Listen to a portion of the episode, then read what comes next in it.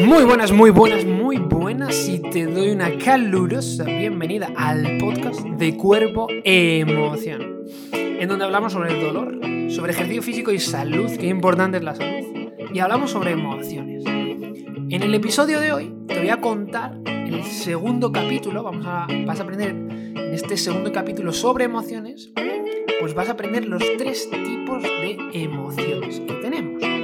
Y esto es muy interesante porque te voy a contar ciertos estudios científicos y ciertos conceptos que estoy seguro de que te van a ayudar a aprender y a mejorar. Así que súbete a este viaje, pon el dial de tu tímpano y empezamos. Muy buenas, soy David el Coro Berrutia y aquí estamos una vez más. Muchísimas gracias de nuevo porque estás ahí al otro lado escuchándome y estoy seguro de que estás compartiendo este podcast mmm, a todo, todo el mundo, a todo el mundo, all around the world. Así que muchísimas gracias. Hoy, hoy qué vas a aprender, ¿no? ¿Qué voy a aprender hoy en el podcast de Cuerpo Emoción? Bueno, pues hoy vas a conocer los tres tipos de emociones. Recuerda que estoy haciendo una serie de episodios sobre emociones desde un punto de vista súper interesante. Así que hoy te voy a hablar sobre los tres tipos de emociones. Si recuerdas en el episodio anterior, ¿vale? Te comentaba, no, lo has escuchado, tienes que escuchar el episodio anterior, que es súper interesante. Te habla ahí cositas de, de los griegos, los estoicos y tal. Y son 10 minutitos de episodio, así que vete, vete para atrás. Mira, pero ya que estás aquí, pues te quedas, luego lo escuchas. Así que mira, vamos a hablar sobre los tres tipos de emociones. En primer lugar, tenemos las emociones básicas. Vale, ¿qué son las emociones básicas, David? Pues mira, las emociones básicas se consideran que incluyen la alegría, la angustia, ese que se escucha por ahí detrás de mi perro, a veces me angustia un poco cuando se pone a ladrar, ¿vale? Pero hemos dicho alegría, angustia, el enfado, miedo, la sorpresa y el asco. Entonces, estas emociones son universales e innatas. Por ejemplo, los bebés que nacen ciegos, aunque están ciegos, aun, a pesar de estar ciegos, realizan expresiones faciales como sonreír, hacen muecas y algunas otras expresiones faciales, como por ejemplo el enfado. ¿Vale? No es como... Mmm, no es como la, la emoción, las emociones básicas son como la respiración. Es decir, que son parte de la naturaleza humana. Y es que fíjate qué interesante, esto fue precisamente investigado hace tiempo, creo que en los años 60, por el antropólogo Paul Ekman, ¿vale? En un experimento súper interesante. Mira, lo que hizo es que viajó a zonas remotas, alejadas de una civilización más avanzada. Se fue a Papúa Nueva Guinea. Si no sabes dónde está Papúa Nueva Guinea, lo buscas en el mapa. Está para ahí perdidísimo, un poquito para arriba ahí de Australia y tal. ¿Vale? Y él lo que hizo es que para. Se fue allí para asegurarse de que estas culturas no habían nunca interactuado con civilización de otros lugares más modernos, como por ejemplo Estados Unidos. Él provenía de Estados Unidos, de América. Y, eh, bueno, Estados Unidos América no es lo mismo, pero me entiendes, ¿verdad? Vale, entonces él lo que hacía era Fíjate qué interesante. Se iba ahí a la tribu de Papua Nueva Guinea y les contaba historias a las personas y posteriormente les enseñaba fotografías de personas con expresiones faciales. Entonces les contaba, por ejemplo, una historia sobre una persona en un bosque que va caminando y que de repente pues aparece un oso rugiendo. Entonces, una vez le contaba esa historia, le decía, mira, tú ahora me tienes que seleccionar. En esta te voy a enseñar varias imágenes y me tienes que seleccionar la cara, ¿vale? Que se asocie, que tú creas que se asocia a esta historia, ¿no? Es decir, lo típico, ¿no? Lo, lo, lo, que tiene sentido común es que si estás caminando por un bosque y ves un oso que viene corriendo hacia ti, pues tengas una expresión facial de miedo, ¿no? Bueno, pues estos hombres de Papua Nueva Guinea lo que hacían de esta tribu es que seleccionaban y seleccionaban pues miedo, alegría, enfado, sorpresa, una de estas, algunas de estas emociones básicas que te decía. Pero fíjate, después de que habían seleccionado la expresión facial que ellos consideraban que se asociaba a esta historia, lo que hacía es que mmm, les pedía que ellos hicieran o imitaran la expresión facial en su rostro. ¿Vale? ¿Qué pasa? Que esto lo que hizo el hombre este, el equipo, imagino que tendría a su alrededor, fue hacer este experimento igual pero con personas americanas. Entonces se les enseñaba las caras de las personas de esta tribu. Bueno, Fue después de este experimento cuando se aceptó que las emociones son innatas y no aprendidas. Claro, este hombre se fue allí y a, una civilización en la que no tenía contacto humano, ¿no? Para decir, bueno, es que claro, si yo he estado a lo mejor interactuando con personas americanas, a lo mejor mi cerebro pues ha copiado esas emociones, ¿no? De algún modo. Bueno, mmm, aunque siempre puede haber eh, interpretaciones subjetivas, las emociones básicas se ha demostrado que son parte de nuestra evolución biológica. Es lo que en parte nos hace humanos y también nos diferencia de los animales en cierto modo.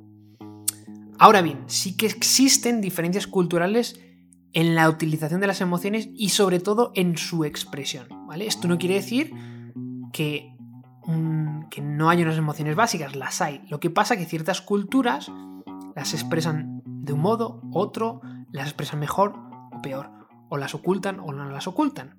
Por ejemplo, si tú viajas a Colombia, tú viajas a Inglaterra, a España, Finlandia, Marruecos y después a Japón, pues hombre, es cuestión de observar la distinta expresividad de las personas. Un marroquí ya te garantizo yo que va a tener tres veces más de expresividad que un finlandés y un colombiano pues también diferente. Pero fíjate que, qué interesante el experimento que, se, que hizo este hombre Paul Ekman con otro hombre llamado Wallace Friesen. Tiene pinta de alemán, Wallace Friesen, en tu honor. Así que fíjate, lo que hacían es que se grababa a hombres americanos y japoneses mientras veían vídeos, ¿vale? Tenemos aquí a hombres americanos y tenemos aquí a hombres japoneses. Y a los dos se les ponen unos vídeos. Algunos vídeos que mostraban imágenes con una connotación placentera o neutra. ¿Vale? Mientras que otros vídeos mostraban imágenes como, mm, por ejemplo, un ritual de circuncisión, ¿qué te parece? O una operación nasal, o un nacimiento de un bebé. Bueno, ahora ya te puedes imaginar un poco por qué se hacía esto, ¿no? Para ver si expresaban emociones al ver estas imágenes. Entonces, en una ocasión, los americanos, lo que se hacía los americanos y los japoneses observaban estos vídeos solos, ¿vale? Ponemos a un americano solo en una habitación y a un japonés solo en una habitación viendo estos vídeos.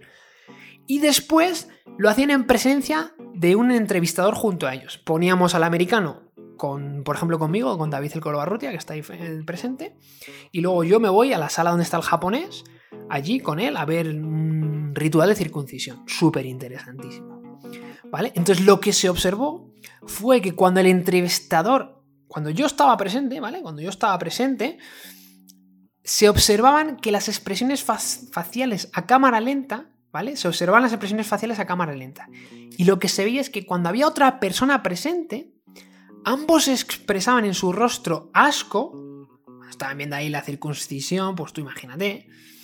Pero unos milisegundos después, los japoneses sonreían de manera consciente para enmascarar esa emoción cuando había alguien presente.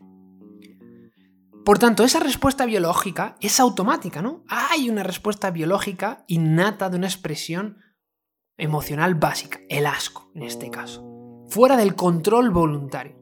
Solo unos milisegundos después es cuando los procesos cognitivos tratan de anteponerse a la innata respuesta biológica.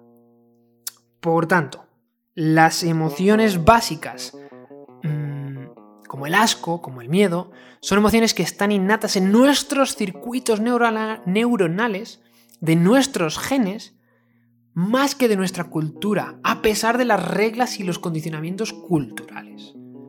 Estas emociones básicas, la alegría, la angustia, el enfado, el miedo, la sorpresa y el asco. Segundo grupo, ¿no? Que tenemos. Interesante, ¿verdad? Lo que hacían ahí. Viendo rituales de circuncisión, tío. Qué maravilloso, ¿eh? Asqueroso. Bueno, segundo grupo de emociones. Emociones cognitivas. Ya solo la palabra nos dice algo, ¿no? Cognitivas. Bueno, pues las emociones cognitivas clasificadas por un señor llamado Paul Griffiths tienen dos características diferentes.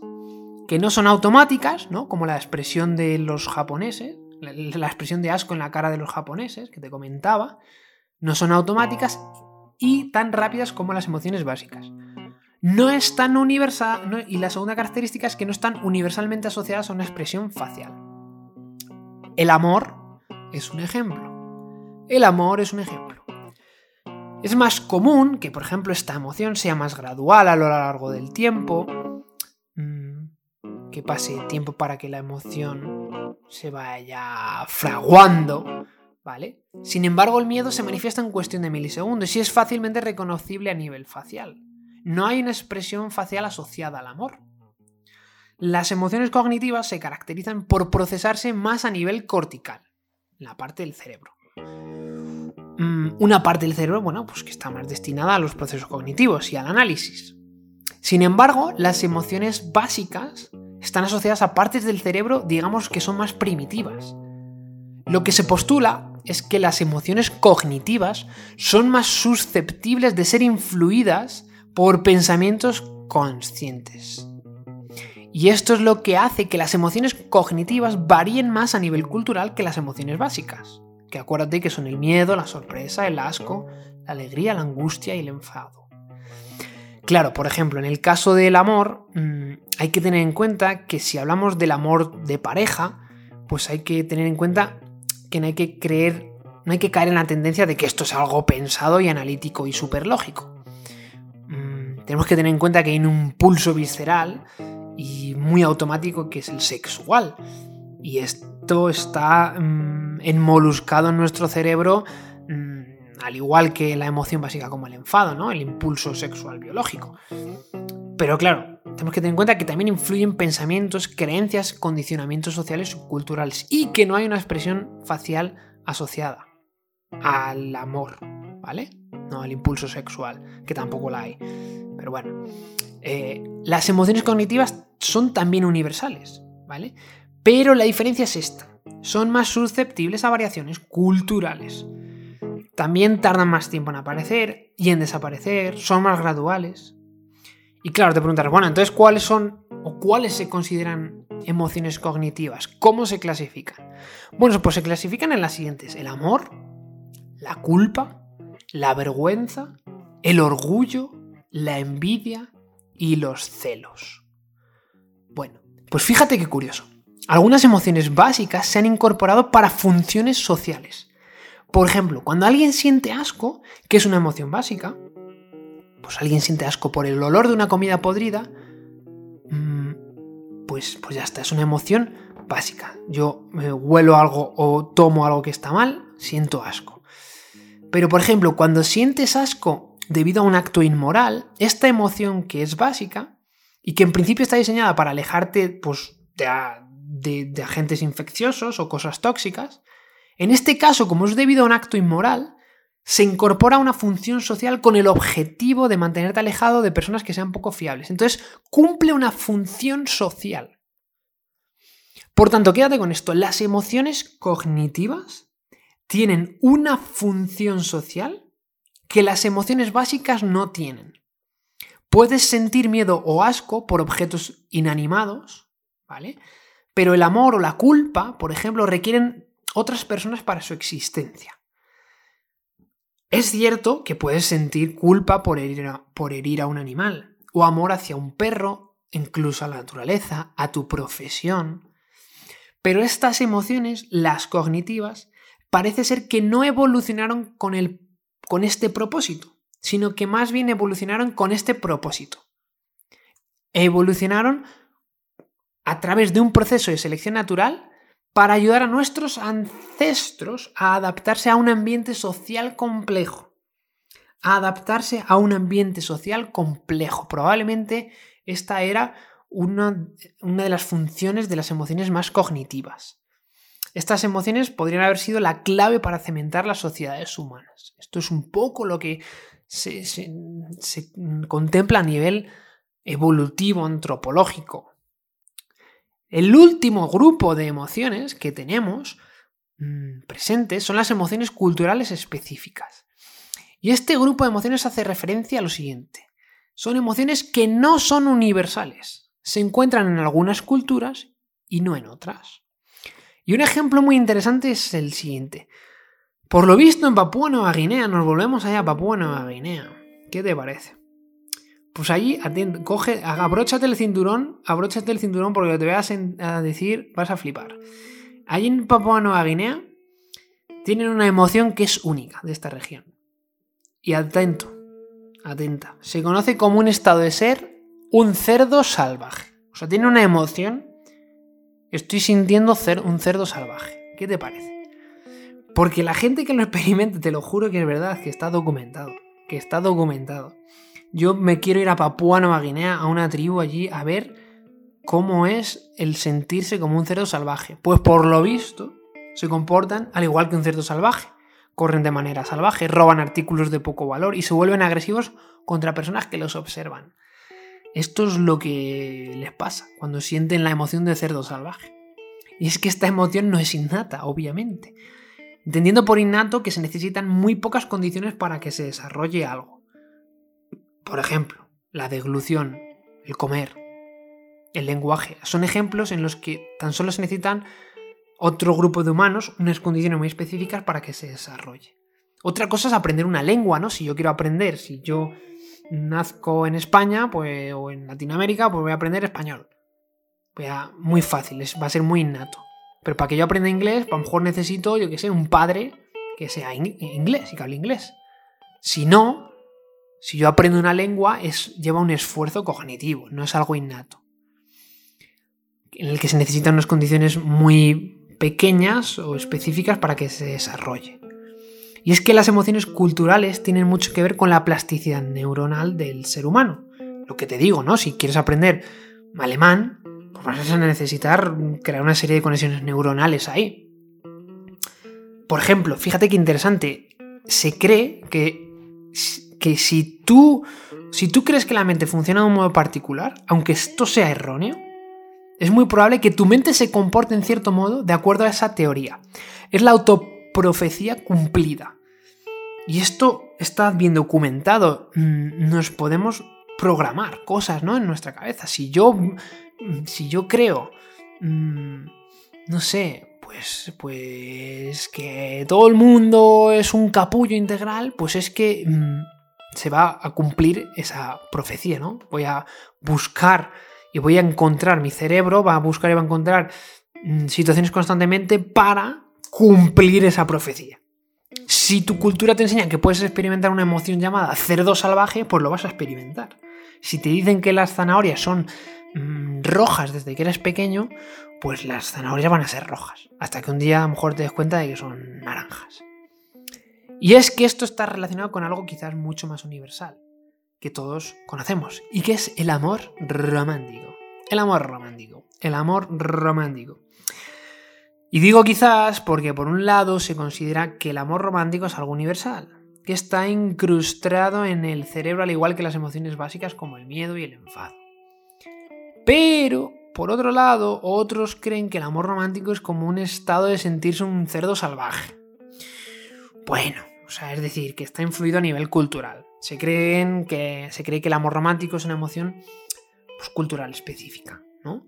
Y que nadie podría enamorarse nunca si nunca hubieran escuchado historias de amor previamente. Bueno, esto es un, punto de vista que hay ahí.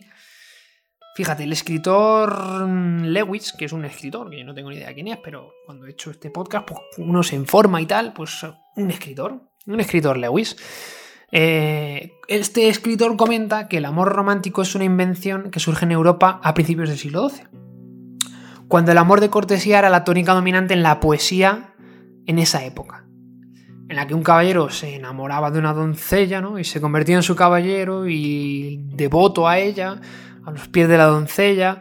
Vamos, un poco lo que conocemos hoy como un calzonazos, básicamente, ¿no? Eh, pedestalizar, poner un pedestal ahí a la doncella. Bueno, pero por el contrario, hay textos como en el Cantar de los Cantares, fíjate, fíjate ahí que esto creo que es de los testamentos católicos, ¿vale? En el que ya se expresan sentimientos de amor. Y es que, claro, este escrito es mucho más antiguo que eh, la Edad Media, del siglo XII. No sé si me, he colado. La Edad Media y el siglo XII no sé si van asociados, pero del siglo, antes del siglo XII. Es decir, que el Cantar de los Cantares refleja escritos con sentimientos de amor y es mucho más antiguo del siglo XII. Bueno, pero fíjate, también se ha intentado tratar el, eh, observar el amor romántico desde un punto de vista antropológico y fíjate lo que se hizo, ¿no? Para ver si esta emoción es realmente influida por a nivel cultural o es cierta en cierto grado universal. Entonces, fíjate, lo que hicieron dos antropólogos es que definieron la idea del amor romántica, el amor romántico, con las siguientes facetas, ¿no? Primero dijeron, vamos a definir qué se considera por amor romántico, ¿no? Entonces decían, uno, un sentimiento intenso de atracción sexual hacia una persona única. Dos, sentimientos de melancolía y de echar de menos en ausencia de esa persona. Tres, sentimientos de alegría intensa cuando esa persona está presente. Y cuatro, pues también consideraron otros factores como gestos de cortesía, expresión del amor, a través de canciones y de poesías. Entonces, una vez habían definido eh, qué se considera por amor romántico, examinaron la literatura antropológica, ¿vale? De distintas culturas alrededor del mundo. Es decir, cogieron textos literarios de muchas culturas para ver si encontraban escritas estas facetas. Y encontraron que en el 90%, de la literatura de distintas culturas que habían examinado, se encontraban estos, estas facetas de lo que se considera amor romántico. O sea, sí, que se podría considerar que el amor romántico es algo universal, pero con diferencias culturales. Podríamos decir que es como una canción, que tiene las mismas notas, tiene las mismas letras, pero que puede ser, pero que es diferente en función del artista que la cante, que la toque, la cultura donde se toque, pues yo qué sé, imagínate mm, el himno de Beethoven. Pues el himno de Beethoven te lo pueden tocar el, himno de Beethoven. ¿El Beethoven tenía un himno? A lo mejor sí. Bueno, imagínate yo que es una canción de Beethoven, imagínate una canción de los Beatles. Pues una canción de los Beatles mm, te la pueden tocar a lo mejor con piano o con guitarra. Sigue siendo la misma canción, ¿vale? Pero es distinta en función de donde se toque. Es decir, que el amor romántico podría ser universal o se considera como universal, pero tiene diferencias culturales. Bueno, eh, es cierto que creo que hay un, gran condicionamiento a nivel social, ¿no? Sobre lo que se considera amor romántico, porque, por ejemplo, en Occidente, pues el, amor romántico mm, es como que tiene que aparecer a la vuelta de la esquina. De hecho, en el lenguaje se puede observar esto, ¿no? Eh, aparecer en la, cuando no te des cuenta. Entonces, es como que el amor romántico tiene que surgir eh, de manera espontánea y casi mágica. Bueno, mm, pues estos son a veces condicionamientos y ciertas ideas asociadas al amor romántico, pues a veces mm, están muy condicionadas, como digo yo, por Disney. Por Disney, mucho Disney, ¿no? Eh, entonces, bueno, esto es un, un, punto de vista un poquito más personal, pero el resto de lo que te he contado es súper objetivísimo, objetivísimo ahí, pum, pum, pum, pum, pum, pum. Así que esto es lo que nos han contado. Fíjate, estos son los tres grupos de emociones. Las emociones básicas, las cognitivas y las culturales. Emociones básicas son universales e innatas, tienen una expresión facial. Emociones cognitivas son universales pero están influidas un poquito por los pensamientos, ¿vale? Acuérdate, la culpa, el amor, la vergüenza, el orgullo, la envidia, ta, ta, ta, ta, ta, ta. Y las emociones culturales están influidas por la cultura como los cerdos salvajes, como los de Papúa Nueva Guinea que sienten la emoción de sentirse un cerdo salvaje. Pues bueno, fabuloso. Yo a veces me siento salvaje también, es decir, no como un cerdo, pero me siento salvaje. Entonces, pues ¿por qué no? ¿Por qué no? Se puede influir, se pueden crear emociones nuevas. Bueno, pues nada, espero que hayas aprendido muchísimo, eh, mm, que te haya gustado. En el próximo episodio te voy a contar cosas súper interesantes sobre la evolución de las emociones. Maravilloso. ¿Por qué han evolucionado las emociones? ¿Por qué tenemos emociones? Así que mm, espero que compartas este episodio con todos tus familiares, amigos, correspondientes, eh, compañeros de trabajo, todo el mundo, por favor, compártelo, ¿vale? Sígueme en redes sociales y ya no te doy más la chapa, ¿vale? Barra baja body emotion, ahí me sigues. Biomecánica, dolor y emociones, pum. Bueno, muchísimas gracias, soy David El Corbarrutia, te mando un fuerte abrazo y nada, nos vemos en el próximo episodio, va a ser que no nos vemos, siempre digo lo mismo, pero nos vamos a escuchar, eso seguro, segurísimo. Venga, muchísimas gracias por escuchar este episodio y que tengas un buen día, noche o tarde o lo que sea. Hasta luego.